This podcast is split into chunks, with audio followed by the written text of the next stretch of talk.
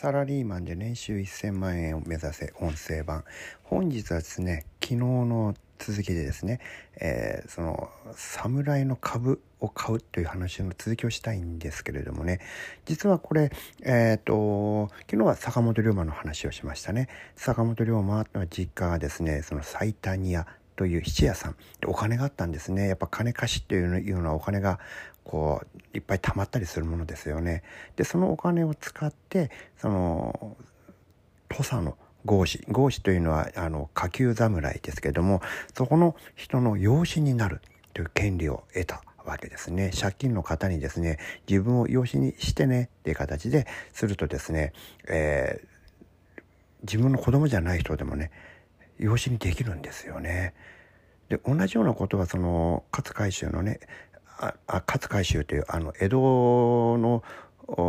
留学をね坂本龍馬がしていた時のお師匠さんですけども彼のひいおじいさんというのも、ね、同じようにですね新潟の農民だったんですよね。であの視覚障害者でですねであの頃の江戸時代というのは視覚に障害がある人というのは優先的にとかあのあんまとか、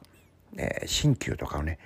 やることができたんです。そういう視覚障害者以外はできなかった。そういう規制業界だったんですよね。今でもそうですけど、規制業界があるということは、それはお金が入るということですね。そのお金を使って、えー、その組合長にこうなっていくんですね。その組合長っていうのはそのあんまとか新旧の世界の、えー、政治的な団体のトップになるわけですね。そのことを兼業って言います。検査の件に学校の校で兼業って言うんですね。これはすごく権力とお金を持ってる、そういう人なんですけども、その力を使って、えー、江戸の幕臣の織田家男に谷と書く織田家という侍の株を勝海舟のひいおじいさん買うことで農民から侍にこう変身するわけですね。でその子供っていうのが今度は、えー、とこれこれも侍ですからもう侍の子供ですから堂々と侍の娘をねと結婚することができるわけですよね。それで、えー、勝家というとこに嫁ぎましてでそこで生まれたのが勝海舟そんな感じですよね。であのですから元農民だったわけですよ。同じような形で、えー、今度はその間宮海峡っていうのをね発見した間宮林蔵っていう人がいるわけですけどもこれも幕末のすごく偉人の一人ですね、えー、当時この大航海時代の最後終わりの頃でですね世界地図がようやくこう完成に近づいたんですね。世界地図っていうのは船乗りたちが自分たちが旅行った記録をですねお互いにこう持ち寄ってシェアしてあそこにあんな島があったあんな半島があったってことをお互いこう共有し合ってですねそうやって世界地図を作ることでこの船の航海をね安全にしようっていうねそういったことでこう作られていったわけですよ。でその結果として日本もヨーロッパ人に見つかりましたし東南アジアもねあの発見されてそこが植民地にされたりとかするそういう悲劇が起こったりするわけですけどもねね。その中で最後の最後まではっきりとその世界地図に書けなかった場所が実は、えー、樺太なんですね。北海道の上にある樺太という島なんです。あれはあそこに島っぽいのがあるのは分かったんですけどあれが島なのかユーラシア大陸中国とかのねあそことつながってる半島なのかが分かんなかったんです。どうしたかというと、えー、もう秋の終わりぐらいにはもうですね寒くなって海が凍るんです。凍ってしまうと地続きになってしまうのであそこが、ね、海なのか陸なのかがもう分かんないんですよね。でそれをですね間宮林蔵という男が夏のほんの6月の終わりから8月の終わりぐらいの2ヶ月の間ですね島をぐるっと一周することで一周して同じ場所に帰ってこれたらこれは半島じゃなくて島だよねっていうことがわかるわけですよね。そういうふうに歩いて渡ってここが島だということを確定させた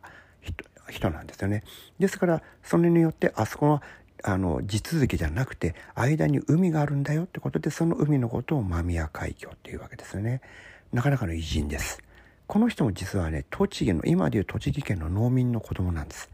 でこの子は利発な子でねその江戸幕府の役人がですねあの辺りの川の河川の工事の監督に来てたんですね。その工事を毎日毎日暇でこう見に行ってたら仲良くなって可愛がられて「お前賢いな」ってことでうちの子供になんないかってことでこう養子にしてもらう。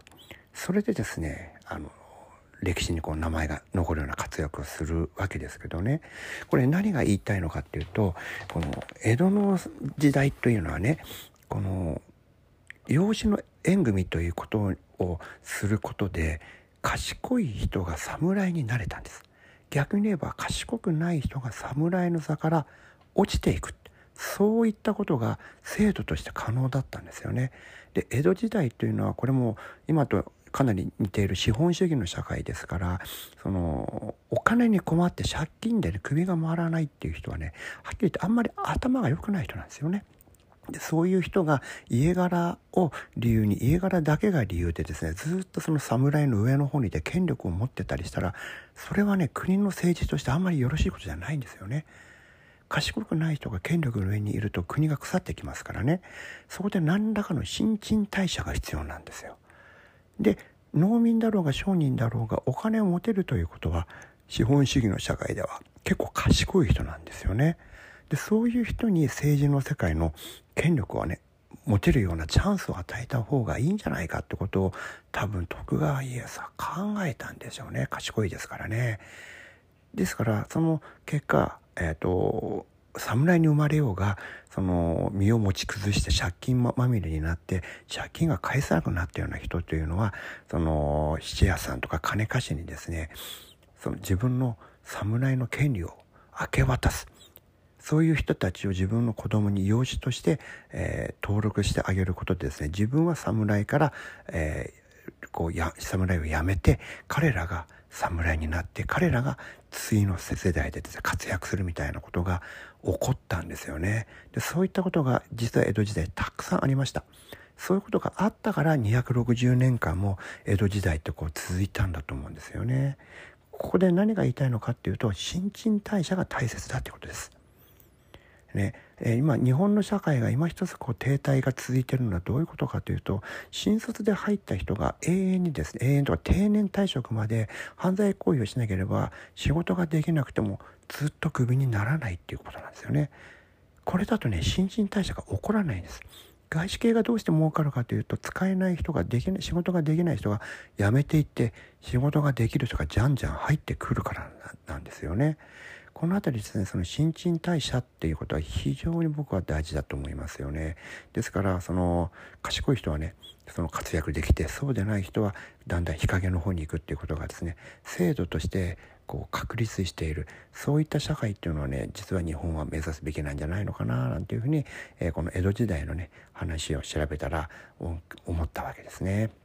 はいということで、えー、今日もお聴きいただきありがとうございました。